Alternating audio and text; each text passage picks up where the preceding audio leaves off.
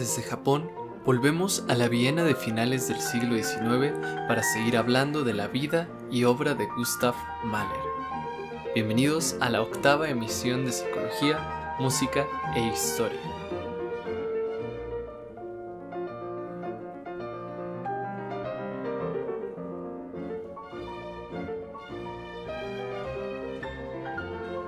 Estamos escuchando el cuarto movimiento del concierto para piano número 2 en si bemol de Johannes Brahms, con Christian Zimmermann en el piano y la Filarmónica de Viena dirigida por Claudio Abad.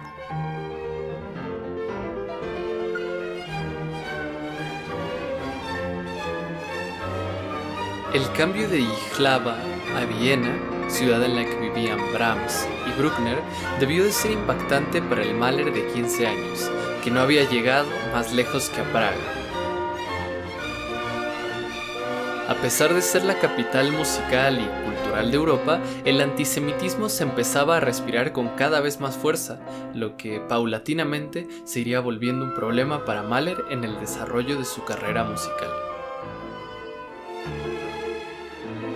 Sobre su paso por el Conservatorio de Viena, la información es escasa, pues apenas si se conservan documentos, así como que mucho de lo que se dice se ha ido o enturbiando, exagerando o dejando en el olvido por el paso del tiempo.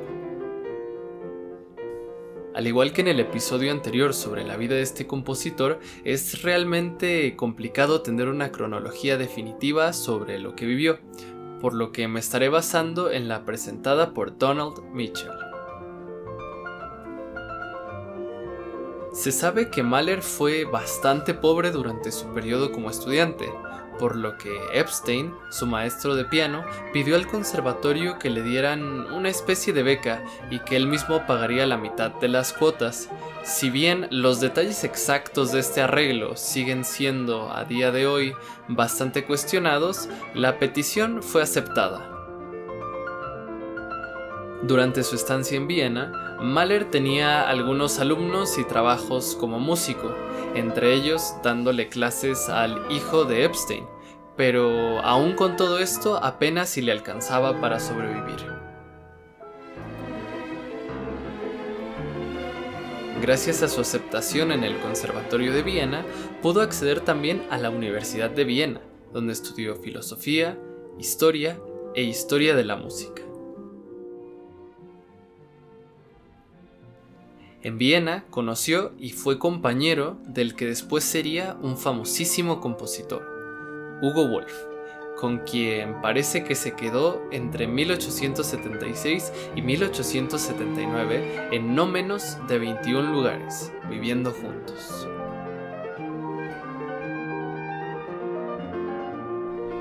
Dentro del Conservatorio de Viena estudió bajo la tutela de Fuchs, quien también fue maestro de Sibelius, Zemlinsky, Korngold, Enescu, entre otros. La influencia principal de Epstein y Fuchs en Mahler fue el acercarlo a la música de Schubert, siendo Epstein uno de los mejores intérpretes del compositor y Fuchs un admirador tan grande de su obra que componía usando su estilo y preferencias armónicas y melódicas. 1876, y gracias a su gran habilidad como pianista, Mahler entró a una competencia de piano, donde ganó el primer lugar por su interpretación del primer movimiento de una de las sonatas en la menor de Schubert, aunque no se especificó cuál. También ganó un concurso de composición en el mismo año por el primer movimiento de un quinteto, aunque la partitura de este se perdió. En algún momento del año, Mahler abandonó el conservatorio, decisión de la que se arrepintió y por la que tuvo que escribir una carta rogando que lo aceptaran de nuevo, prometiendo buena conducta, aunque se debate si la carta la escribió Epstein o Mahler. En su regreso a Jihlava por las vacaciones, sus padres organizaron un concierto en el que tocó, entre otros trabajos, la fantasía del caminante de Schubert, una sonata para violín y piano y un cuarteto para piano, compuestas estos últimos dos por Mahler. En 1877 volvió a ganar un concurso de piano en el conservatorio, por su interpretación del humoresque Opus 20 de Schumann.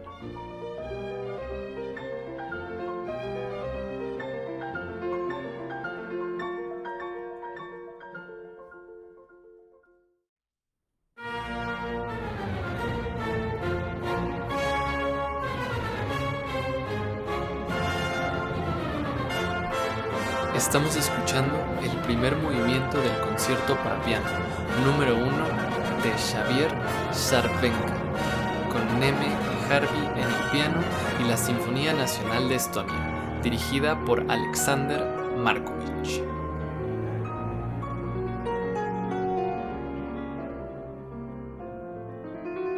En su tiempo libre, Mahler se volvió un devorador de libros, leyendo trabajos de Goethe, de quien después musicalizaría el Fausto, Nietzsche, Jean Paul, Schopenhauer, Hebel, Hoffmann, Heldrin, Demmel, Dickens, Dostoyevsky, Halal ad-Din ar-Rumi y trabajos de Ruckert, de quien destacamos las canciones para los niños muertos.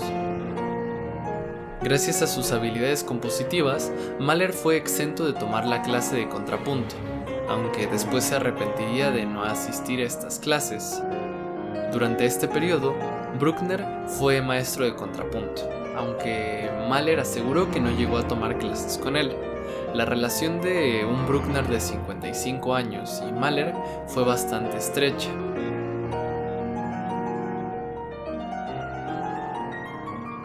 A pesar de sus grandes habilidades musicales, Mahler tuvo que hacer dos veces el examen de contrapunto para poder matricularse. En su tercer año en el conservatorio estrenó el concierto número 1 de Sarvenka, que estamos escuchando actualmente, en la que fue probablemente su única aparición como solista. En 1878 tocó como pianista el scherzo de su quinteto para piano y se matriculó con excelencia del conservatorio. A pesar de ello, parece que siguió asistiendo a la Universidad de Viena en calidad de oyente durante al menos un año, aunque de manera esporádica.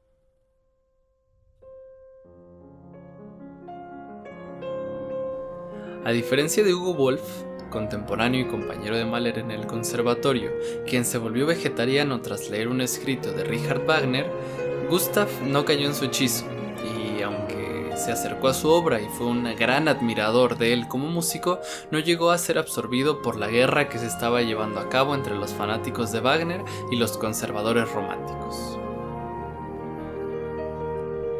El impacto de Wagner en la música de Mahler, aunque poco documentado, parece hacerse presente en Das Klang de Lied, obra sobre la que empezaremos a hablar el próximo mes, e incluso en Das Naven Wunderhorn y sus primeras tres sinfonías, aunque la línea tampoco es tan clara. Sobre su admiración por Wagner, llegó a escribir, solo están Beethoven y Wagner, después de ellos, nadie. Es importante mencionar que durante los años de Mahler como estudiante del conservatorio se estaba llevando una guerra entre Brahms, Bruckner, que podrían ser los conservadores del estilo romántico, y Wagner, quien estaba en la vanguardia. Sobre el estilo de Brahms, llegó a decir, todo lo que puedo decir sobre él es que es un duendecillo raquítico. Dios mío, si una respiración de Wagner soplara cerca de sus oídos, apenas se podría mantener en pie, pero no quiero herir sus sentimientos. Te sorprenderá saber que me aburro como nunca cuando suenan sus desarrollos. Apenas si logra hacer nada con cualquiera de sus temas, por hermosos que suelen ser. Solo Beethoven y Wagner, después de todo, podrían hacer eso.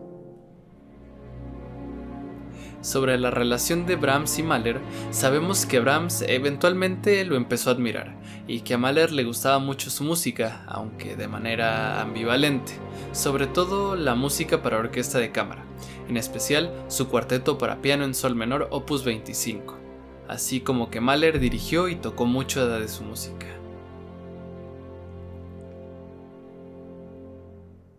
Gracias a su estancia en el conservatorio, Mahler y Wolf se hicieron amigos bastante cercanos, llegando a su punto más alto en 1879, aunque a partir de entonces parece que tuvieron una serie de discusiones y desacuerdos musicales y personales que romperían la amistad, de tal forma que años después estarían diciendo pestes el uno del otro. Una vez cubiertos los años de Mahler en el conservatorio, vamos a hablar sobre las piezas de hoy. Cinco canciones para voz y piano.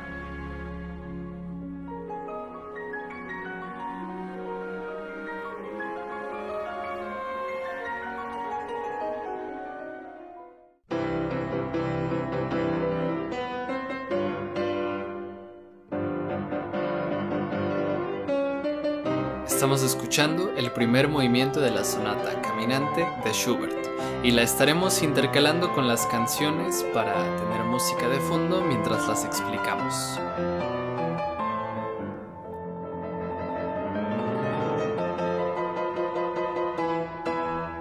A lo largo de su carrera como director de orquesta, Mahler se vio obligado a componer en su casi inexistente tiempo libre.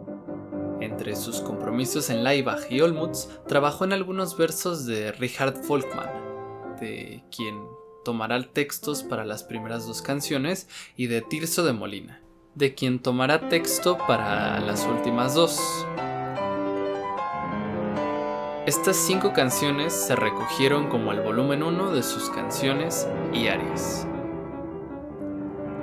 Las cinco canciones para voz y piano fueron compuestas entre 1880 y 1887, y aunque son parte del mismo ciclo, no fueron creadas con la misma importancia, pues las últimas dos son más sencillas y generan menos interés para los académicos y estudiosos de la vida de Mahler.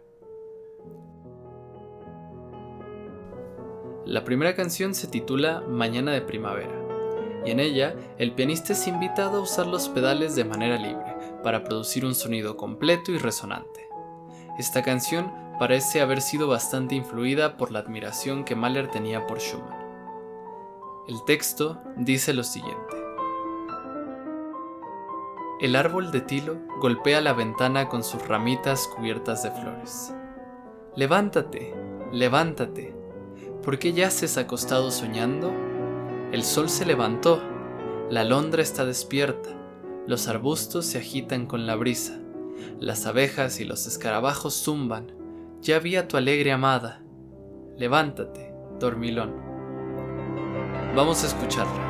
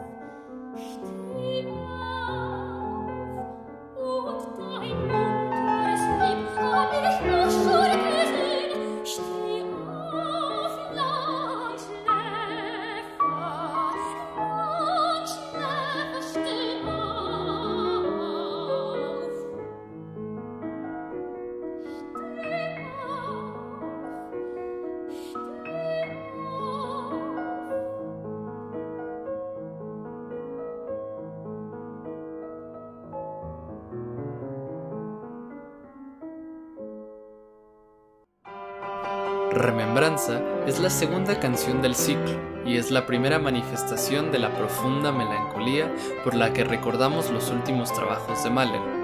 Esta es la única canción del ciclo que termina un tono más agudo que al empezar, siendo un ejemplo muy temprano de armonía progresiva. El texto dice lo siguiente.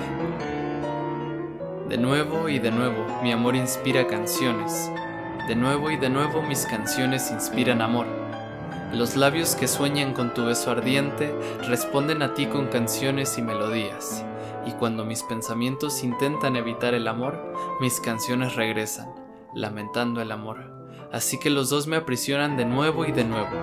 Las canciones inspiran amor. El amor inspira canciones. Vamos a escucharla.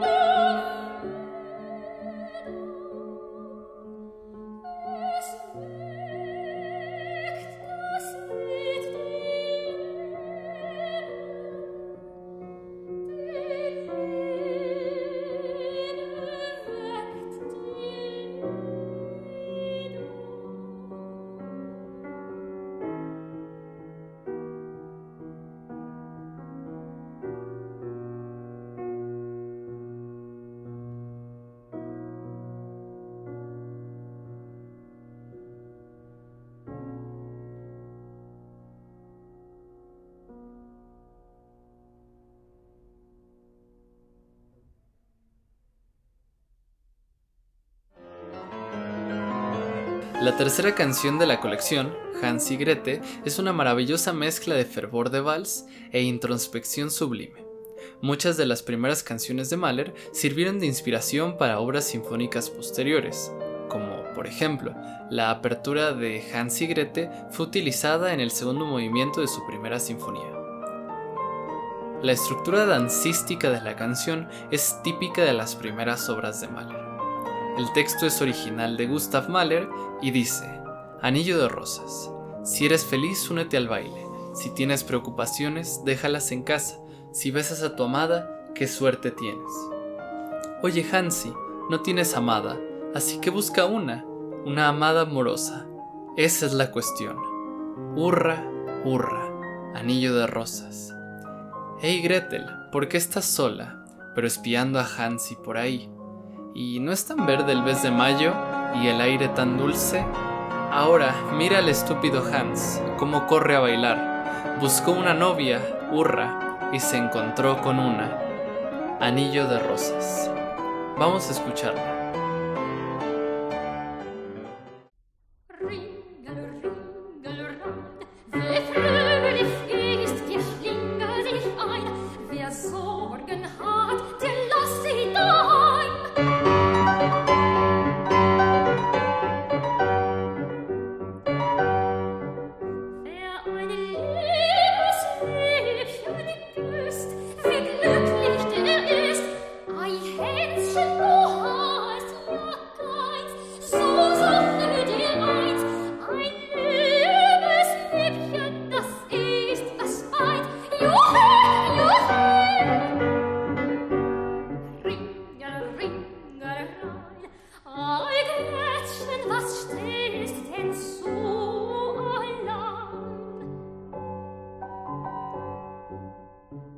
kommst doch hinüber zum Herrn.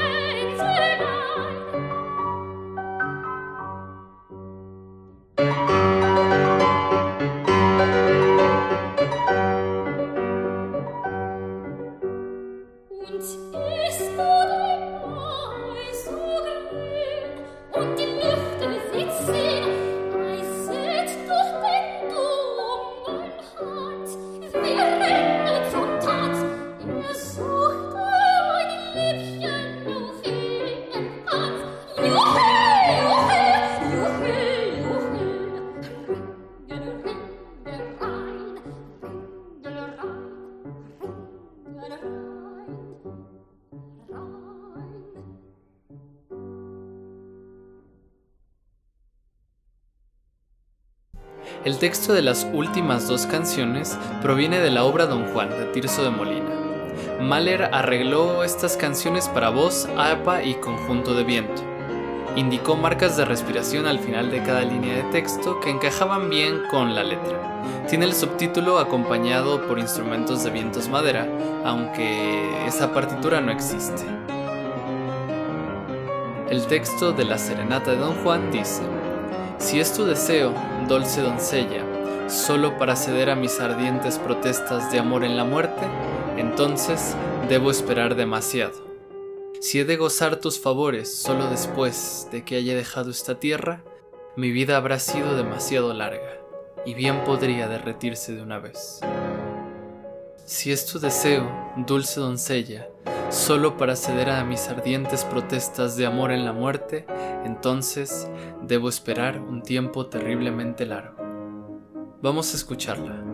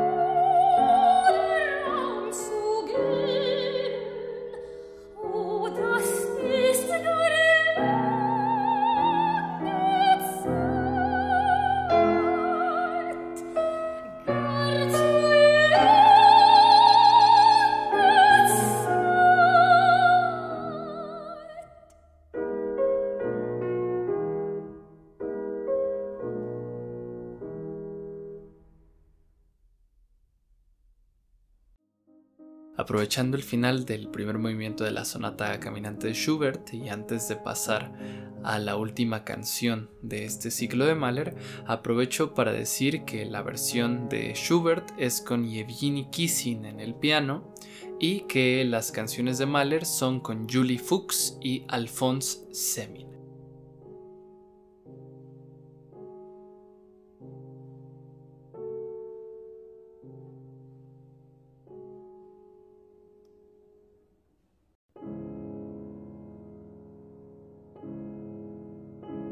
La última canción del ciclo es la Fantasía de Don Juan, que es la más simple de todas las canciones, siendo la segunda mitad una repetición exacta de la primera. El acompañamiento del piano busca imitar el sonido del arpa, y el texto dice lo siguiente. La muchacha, saliendo de la cabaña de pesca, lanza sus redes al mar, y aun si no atrapó ningún pez, la doncella pescadora atrapó corazones. Los vientos tan frescamente acariciadores susurran un antiguo cuento de hadas. El mar brilla con la luz del sol que se pone, pero el corazón de la doncella pescadora no refleja amor. Vamos a escucharla.